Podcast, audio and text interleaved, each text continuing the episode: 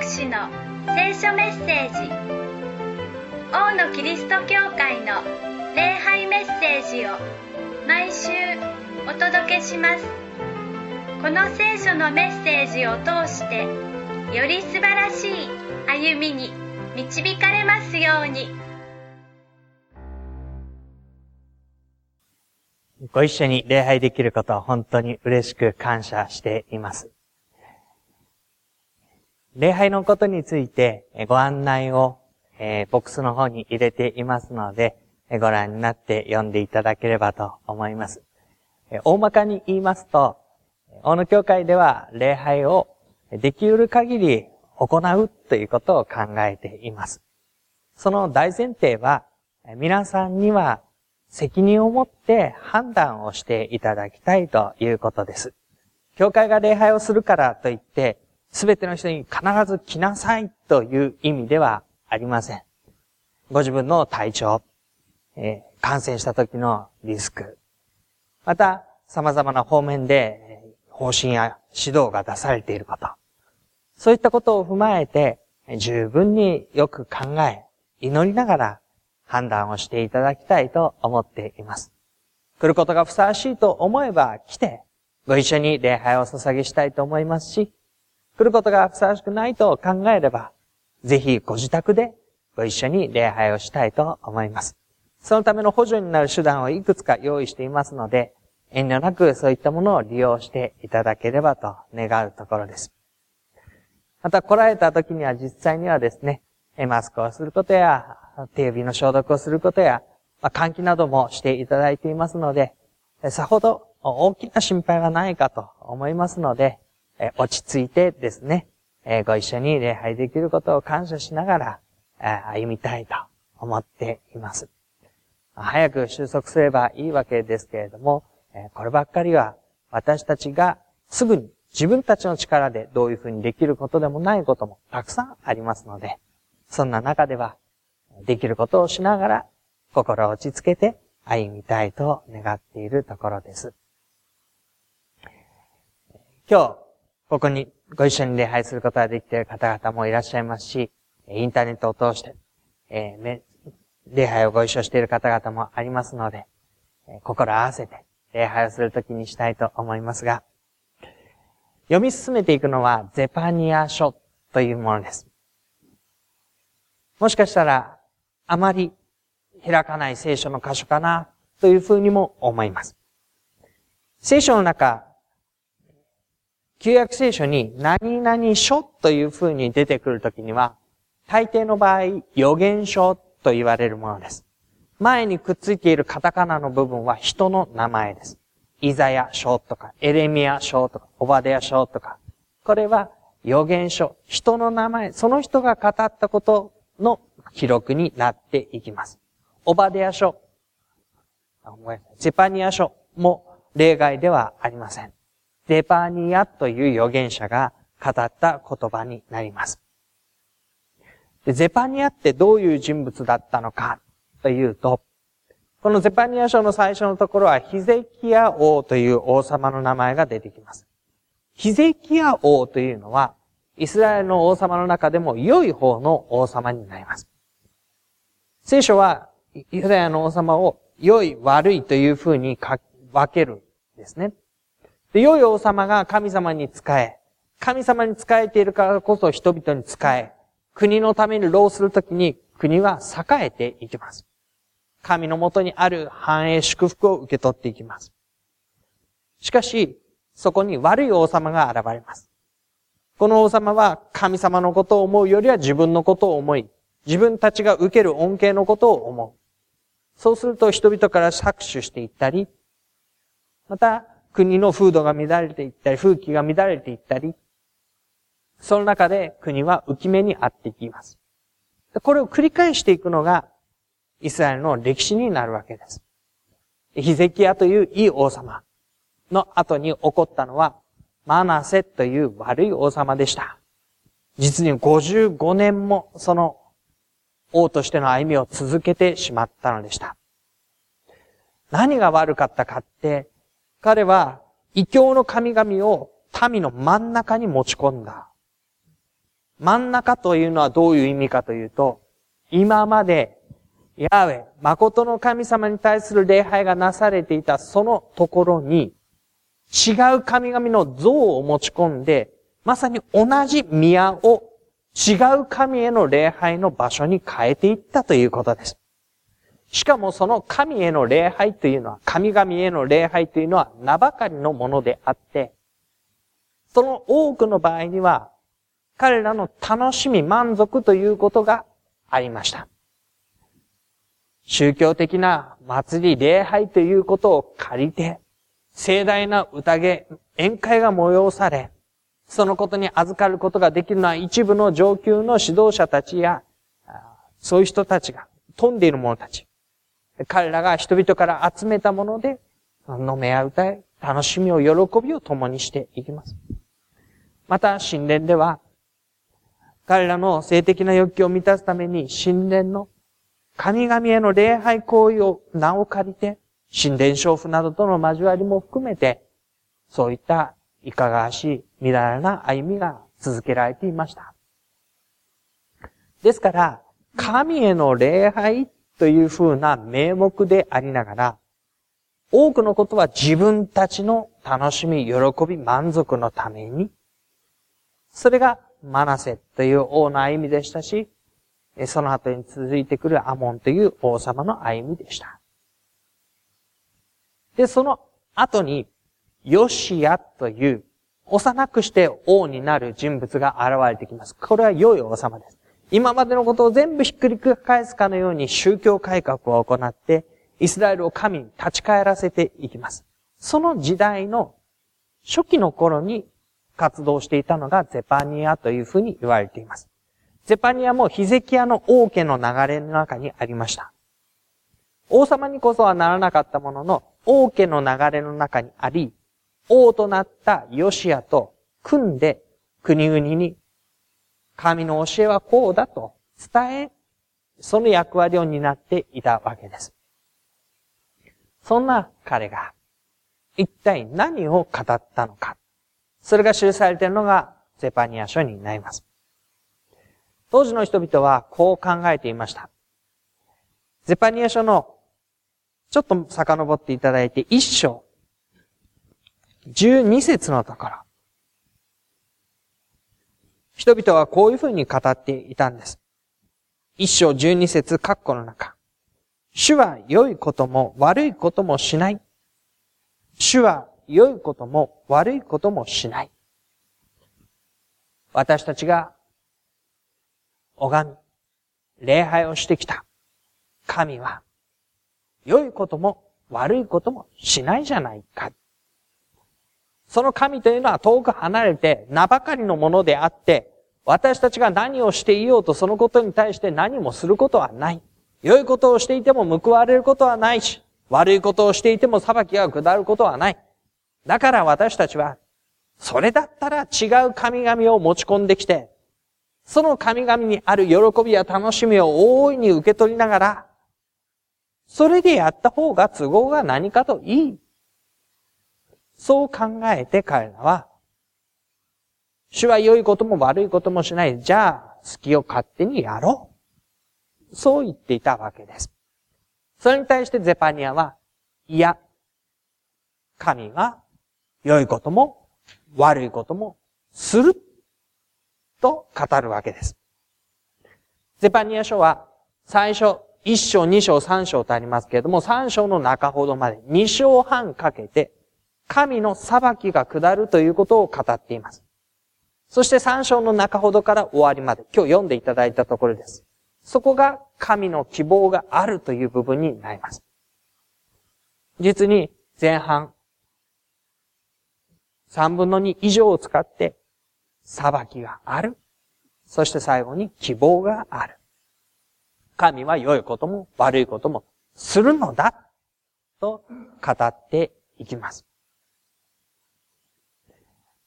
では、神が悪いことをする裁きをもたらすという一章、二章、三章の中ほどまでに書かれているのはどういうことでしょうか？神が神の民、ユダヤを裁くのだと言ったときに、いくつかのイメージでそのことは語られていきますけれども、今日は特に3つ、台所キッチンに関するイメージで語られているものを拾い上げてみましょう。一つは、すり鉢ですられるようにという表現です。今時の家にはあまりこうすり鉢というのがなくて、ボタンを押すとシャーっとなんか吸ったものが起こってくるような、そういう機会もあるみたいですけれども、すり鉢です。あの、溝がこう細かく入っていて、そこにごまでも何でも入れて、上から吸いこぎでこうすると、溝のところと棒との間で、粉々に砕かれていく、あれです。元の形はなくなって粉々に砕かれていく様子。民は、彼らなりの誇らしい歩みをしていました。喜んで歩んでいました。鼻高々でした。しかしその歩みは長くは続かない。すられ、潰され、粉々になる。おごり高ぶりが、喜びが、彼らの誇りが、跡形なく消えてなくなるように。彼らの歩みはすられ潰されていくという、それが神のお取り扱いの一つの事柄でした。もう一つは、武道酒の表面に出てくるカスを取り除くというイメージです。もしかしたら私たちにとっては、その武道酒を作る過程にあまり馴染みがありませんので、料理をするときのアクを取り除くみたいなイメージの方がぴったり来るかもしれません。ブドウの実を足で踏んで酒舟の中で、そのブドウ液を取ります。そのブドウ液を酒樽のところに溜めておくと、だんだんだんだんと発酵してブドウ酒になっていきます。発酵の過程で中からこ泡が、気泡が出てくるわけですね。それに伴って、中の方にあったいろいろなカスのようなものが泡と一緒に上に浮いてきます。ですので、発酵が進んでいくと上の方に酒のブドウ液のカスが泡とともにこう溜まっていくわけです。それをこう取り除いていくことによって、純粋な良いブドウ酒になっていきます。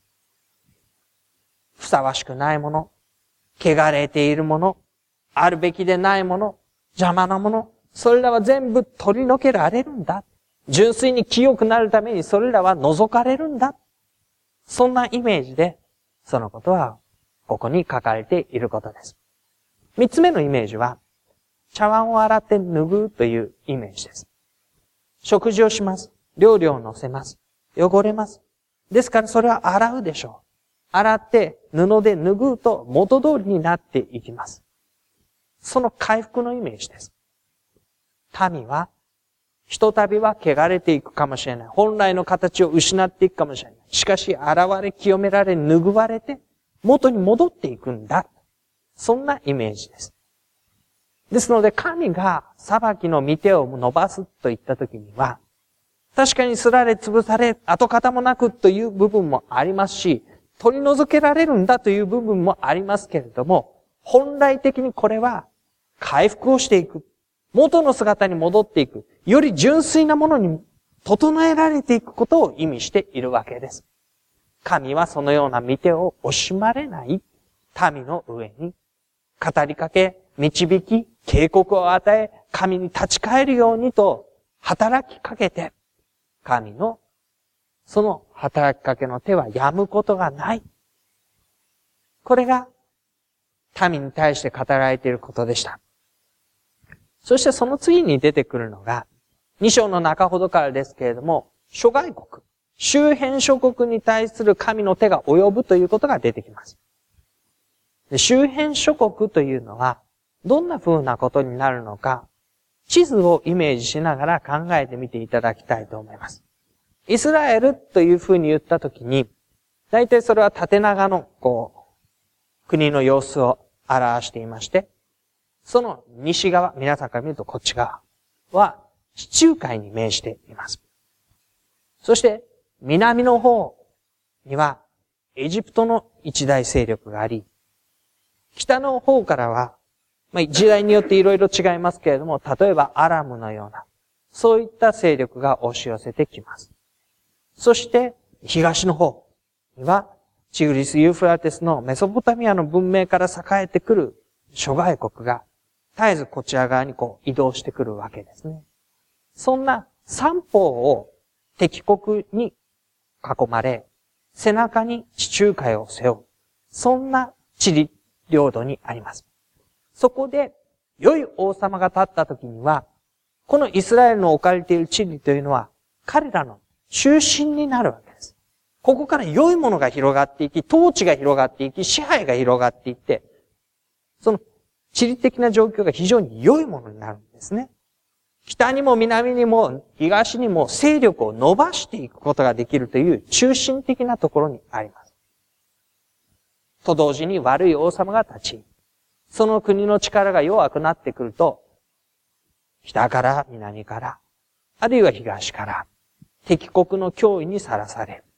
逃げ場がない。後ろは地中海。彼らはその中で非常に厳しい攻撃を受けざるを得ないという立場になっていきます。そんなことを繰り返していくのが聖書の歴史で、聖書はそれを非常にステレオタイプに、良い王様が立った時には国は栄え、悪い王様が立った時には国は浮き目に遭い、だからあなた方が今何をすべきかわかるでしょうというふうに語りかけるわけです。この時も、彼らは諸外国の手の中にあって歩んでいる。その時に、神が周辺諸国を従えていくよ。裁きをされるよ。ということが言われていきます。このことは二つのレベルで捉えられるはずです。一つは非常に人間的な、ごく常識的な情勢の移り変わりによる国の清水ということです。もう一つはその背後にある神の手ということを意識することです。国が浮いたり沈んだりというのは様々な要因があります。例えば、良い王様が立てば、民は働く気が多くなり、国としての経済力、力がついていきます。それがあると武力が大きくなっていきます。武力が大きくなると領土を拡大することができます。人々を新たに加えることができます。労働力が増えます。労働力が増えると国力がなお大きくなります。そういったことを通して国は大きく、広くなっていく。でも、同時に、それが沈んでいく要因というのも様々にあります。人為的なもので言えば王様が何らかのことで指導力が弱かったりすれば、民がついていかない。民がついていかないと、武力が弱くなってくる。そこに付け入れられれば、なおさら、その主導力の低下が国の命運を非常に厳しい形にさらしていく。人為的なものだけではありません。例えば、飢饉が起こったでも、疫病があったでも、あるいは周辺諸国の方の事情。あそこに非常に強い王様が起こり、そこが力が強くなってきたとか、あそことあそこの国が同盟を組んで自分たちに戦いを仕掛けてきたとか、ごく常識的に考えて、情勢という意味で人の歩みは移り変わっていきます。それに合わせて周辺諸国も浮いた沈んだの歩みを繰り返して、イスラエルとの関係が繰り広げられていきます。それが、私たちが普通に考えて常識的に理解する国際情勢という意味での移り変わりです。と同時に、聖書はそこに大きな神の見てがあるということを示します。その大きな神の見てと言ったときに、じゃあどの事柄は神がこうしましょうと決めてこうなさったのかということを私たちが決めることはなかなか難しいであろうと思います。神の見てというのは先週もお話ししましたけれども、千年は一日のよう、一日は千年のよう。100年、200年、300年、500年を司ることもできる、その統治と、合わせて一瞬刻々となっていくところに介入していくことのできる、その見てと、両方あって、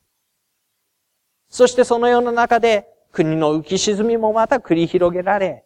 神のなさろうとしていることがその通りそのままに実現していく。ただし、私たちが今振り返って、じゃあどのことを神様がどういうタイミングでどのように介入したのだ、私たちの観点尺度から理解するというのはなかなか難しいであろうと思います。それは今も、じゃあこの国際情勢がこういう指導者が立ったことが、こういうふうに移り変わっていくことが、神様が指をさして、あの地域のあのところであの人に対してこういうふうに、そういうふうにしているのかどうかというのは、私たちにはなかなか理解ができないことです。でも、大きな観点から言えば、神の取り計らいの及ばないところで、神の意に反することが自然に刻々と続いていってしまってこうなってしまっているということではない。大きな目で見れば、神の見てはなおここに及んでおり、このことを通して神ご自身がなそうとしておられる事柄がある。もちろんそれは、今神様が指をさしてここのところでこの人に対してこれを教えるためにとやっているかどうか、それはまた別の問題。でも、大きなことで言えば、私たちはこの状況の中で、神は良いことも悪いこともしない、関係がない、どこにいるのかわからないという、そういうことは決してないということです。そのような中で、民に語りかけられるのは、静まって主を待てということであったり、恥知らずの者たちをこぞって集まれということであったり、主をただ尋ね求めようということであったり、民よ、ただ私を恐れ懲らしめを受けよということであったりします。あれこれと立ち回って不安になって騒ぎ立ててではないのだ。私のもとに来なさい。集まりなさい。ただ私を求めなさい。その私のところで神を恐れて、ひととき懲らしめさえも受けなさい。砕かれるべきところは砕かれ、知るべきところは知り、そのような歩みの中で、これからの歩みをひたすら求めなさい。その姿が、やっと今日のところに行きますけれども、今日読んでいただいた中に出てくる、へりくだった者たちという風になっていくわけです。11節の終わり。あなたは私の聖なる山で二度と高ぶることはない。私はあなたのうちに減り下った夜べのないものを残す。どこからということではない。私が憐れみを持って、その民を残す。彼らは自分たちの歩みがある。自分たちには誇らしい歩みがある。神などいらない。神はどこにいるのか。神は良いことも悪いこともされない。そんな風に高ぶる者たちではない。神のもとに、減り下って集まり、これからの歩みを求め、今しばらくの懲らしめも受け、その中で、歩みの回復を受け取っていく者たちです。数は決して多くありません。でも彼らにこういう風に言われるんです。14節シオンの娘を喜び歌え。イスラエルを喜び叫べ。エルサレムの娘を心の底から喜び勝ち誇れ。民は多くありません。力も弱っています。でも彼らに、喜び、叫び、歌え、勝ち誇れ。あたかも外国に行って勝利を収めて帰ってきた民の姿のようです。私たちはこんなにも素晴らしい恵みを神からいただいたと、喜び勝ち誇る姿を彼らは今自分たちのものとして受け取ることができる。なぜか。続く15節、16節、17節のところに二度繰り返されるのはこうです。イスラエルの王主はあなたのただ中におられる。あなたの神主はあなたのただ中におられる。救いの勇士として、恐れることはない平安を持って歩めと言うんです。神は遠く離れているのではない。あなた方のただ中におられる。あなた方の歩みを見ているし、導いているし、関わろうとしているし、助けを与えようとしているし、これからの希望を与えようとしている。神があなたのことをどんな風にご覧になっているか考えてごらんなさい。17節主は喜びを持ってあなたのことを楽しみ、その愛によって安らぎを与える。主は高らかに歌ってあなたのことを喜ばれる。小さな子供が生まれます。お父さんお母さんが抱きながら、その子をじーっと見守ります。おじいちゃんおばあちゃんが寄ってきて、可愛らしい姿にねじりが下がっていきます。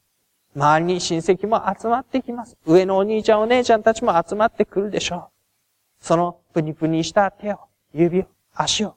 指でつっついてみながら、この子がどれだけ幸せになってほしいかという思いをみんなで共有しながら、温かく見守っていく、そういう雰囲気です。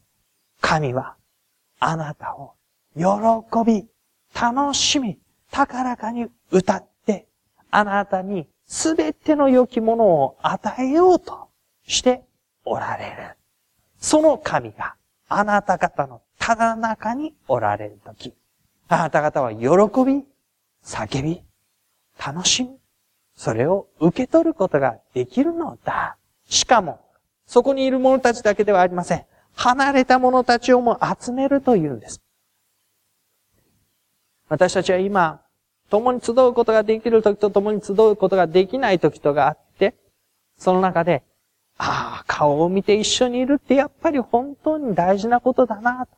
思う時があります。彼らはもっとそう思ったことでしょう。というのは、彼らは写真を送ることもできませんし、離れているといえば、車とか、電車とか飛行機とかであっという間に行くことができるような、そういう間柄でもありません。離れているといえば、本当に離れているんです。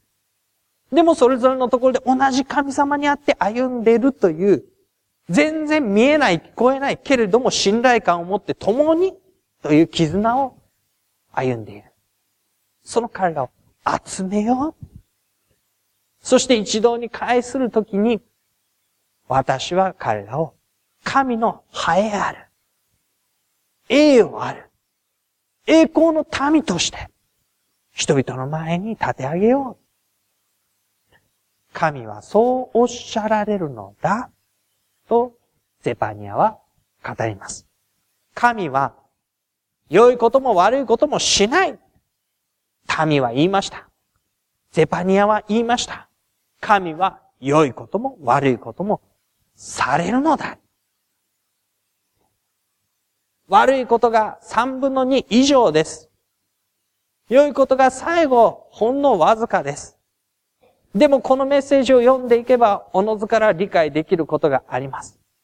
悪いこともまた、それを通して、良いことのために用いられている様子を。つまり、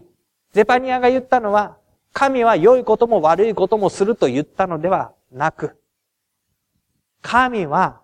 良いことのために必要なことを何一つ惜しまずなさる方だとおっしゃったんです。神は良いことのために必要なことを何一つ惜しまずに私たちのためにあなたのためにしてくださる方である。その見ての中に私たちは生かされている。生きた神の見業の中に生かされているのだ。決して神を侮ってはいけない。神を軽んじてはいけない。横に追いやって歩むなど、見当違いなこと、甚だし、この神にあって生かされるように、神はあなたのために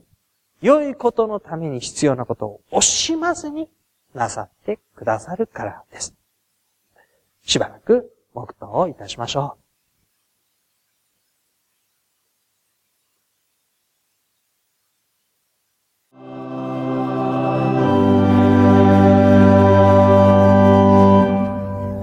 主が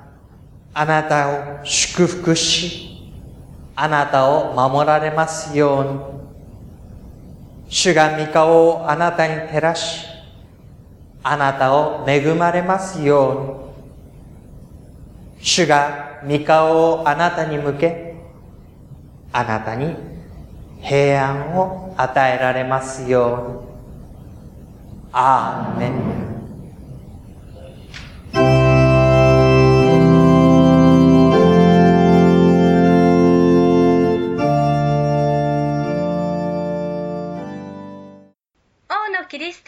会の礼拝メッセージをお届けしました。お聞きになってのご意見やご感想をお寄せください。メールアドレスはのぶアットマークボクシドット JP nobu アットマーク bokushi ドット JP までお待ちしています。あなたの上に神様の豊かな祝福がありますように。